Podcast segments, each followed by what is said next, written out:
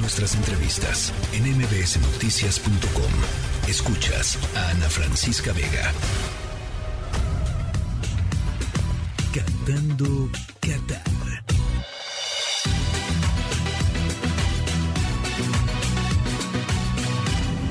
Más allá del Mundial. Alfredo Tame, lo bueno, lo malo y lo feo de, la, de esta jornada. ¿Qué partidos, Tame? ¿Qué partidos? Ana Francisca, un placer saludarte. Muy buenas tardes. Estuvieron muy emocionantes, sobre todo el primero de España-Marruecos, en donde si bien no hubo goles, nos mantuvieron al borde de la butaca los 120 eh, minutos más los penales. Y justamente eso es lo bueno. La clasificación de Marruecos, por primera vez en su historia, se mete a cuartos de final.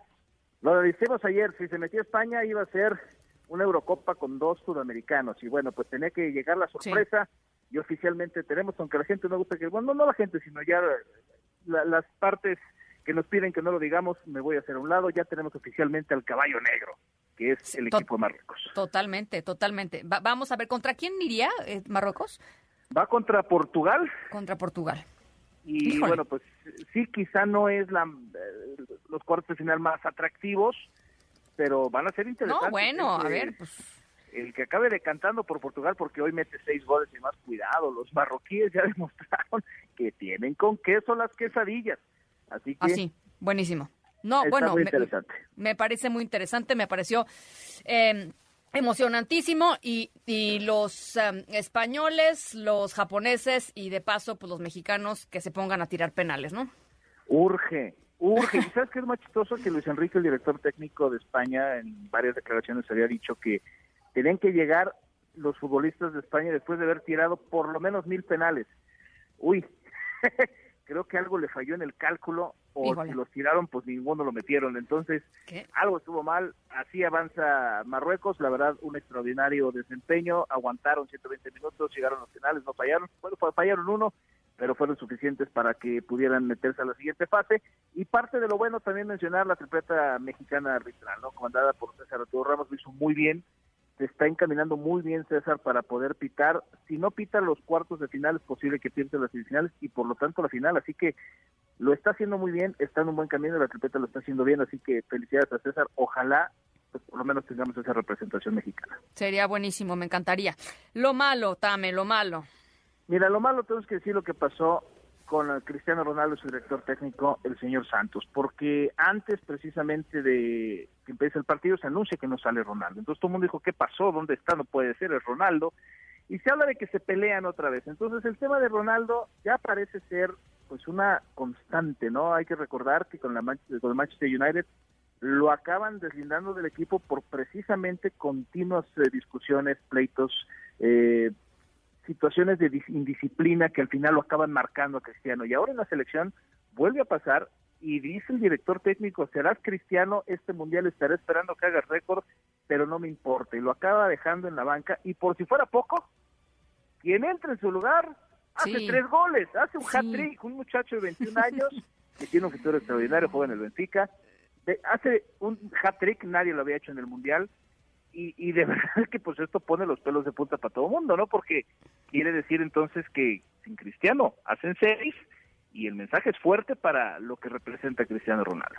Sí. Bueno, mira, a ver, yo no sé si, sin Ronaldo hacen seis, digo, claro, los hicieron, pues, pero a lo que me refiero es, eh, no sé si Ronaldo sea el tema aquí, eh, pero lo que sí es un hecho es que, y es la buena noticia para Portugal, es que la selección puede funcionar sin Cristiano. ¿No? Cosa que no se puede decir en muchas selecciones sin sus, sin sus estrellas, a veces. Mira, me voy a ver muy purista hablando de fútbol y, tratando de, entonar esto hacia un mensaje más aterrizado.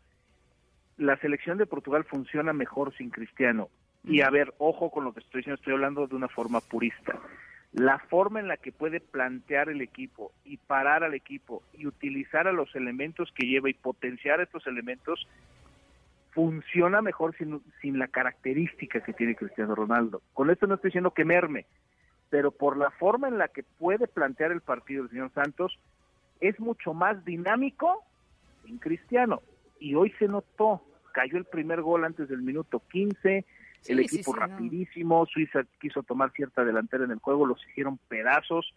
es un equipo que tiene grandes futbolistas, que tiene gran dinámica, que tiene una gran conjunción y, que bueno, pues hoy lo demuestran y yo no descarto que Portugal empiece a dar tumbos por todos lados, o sea, llegar a una semifinal enfrentando uno de los equipos otra vez que pones, ya hicieron su tarea como los marroquíes, habría que esperar. Pero, ojo, insisto, y espero que el mensaje que estoy tratando de dar esté sustentado con lo que estoy expresando. No digo que Cristiano le haga daño al equipo, sino que por la forma en la que puede jugar Portugal, es potencia más estando no cristiano en, el campo.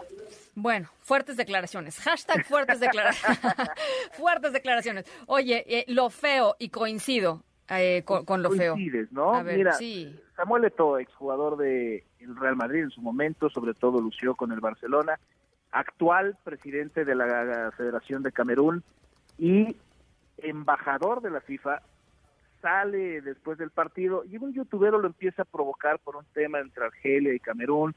Se engancha Samuel y le acaba metiendo un patín, lo acaba golpeando, lo filman, lo graban. Sí, sí, sí, sí, sí, Y esto, bueno, pues obviamente tiene un impacto a nivel global, donde pues quedas completamente señalado, Samuel. Vete tú a saber qué le dijo el youtuber, vete tú a saber qué lo provocó. Lo logró, y lo enganchó y el que está ahorita señalado es Samuel. Sí, pues el Lord Eto, ¿no? O sea, ni modo, sí, ni, modo, sí, sí, sí. Pues Lord Eto, Lord Eto. gustó. o sea, ni modo, pues es que en la era del, en la era del celular, si eres, eh, y, más si eres figura pública, pues ni modo, a veces te tienes que aguantar la, la cosa, este, habrá quien me diga, no, no te tienes que aguantar nada, no lo sé, pero bueno, el caso es que, el caso es que quedó grabado y pues sí, este, la verdad, pues ni modo, ni modo. Es una pena, pero mira, ya no quiero hablar mal, este, mal porque capaz que me acaban nombrando persona non grata en México. No, no, diciendo. Y a veces está de moda que por cualquier cosa tú quieres legislarte como persona non grata, entonces no vaya siendo, ¿verdad? Sí, yo, yo creo que, eh, regresando a este tema, lo platicas hace ratito, yo creo que Lionel Messi debe estar muy preocupado, mi querido Tame, muy preocupado. Mira, la verdad es que se reporta que no quiso entrenar hoy, que está deprimido de una manera brutal. No, de verdad es penoso, es penoso lo que pasa. Bueno, si se declara persona no grata y quiere venir a México, yo eh, o quiere comerse unos tacos, voy a la frontera, le paso los tacos por la frontera, o sea, que se, no, pues quede en mi casa.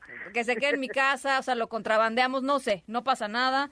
Este, en fin, hay cosas más importantes que tratar en este país que eh, declarar a Leonel Messi persona no grata. Pero bueno, en fin. Eso lo dejamos como lo espantoso, ¿te parece? Porque ya hablamos de lo feo, eso lo dejamos como lo espantoso.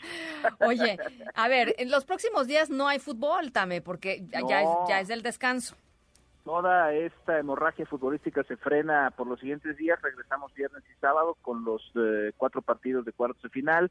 Inglaterra-Francia es el que más levanta las expectativas porque las dos selecciones llegan muy bien. Hoy en día los favoritos es Brasil-Francia para poder llegar a la final. Yo podría asegurar que no va a ser Brasil-Francia, eso eh, me queda clarísimo. Y todo está encaminado a que pueda ser unas semifinales entre Francia y Portugal y Brasil-Argentina. Yo donde creo que se va a romper es con Inglaterra, creo que Inglaterra va a sacar a Francia va a enfrentar a Portugal y Brasil-Argentina sí lo veo muy claro del otro lado porque Brasil enfrenta a Croacia y Argentina a Países Bajos. Creo que han demostrado que tienen una hegemonía futbolística bastante eh, muy bien expresada en este mundial, por lo tanto creo que está claro por ese lado. Bueno, pues ya lo estaremos conversando. Te mando un abrazo, querido Tame. Otro de vuelta. Muchísimas gracias, Ana Francisca. Se lo a toda la audiencia. Linda tarde. La tercera de MBS Noticias.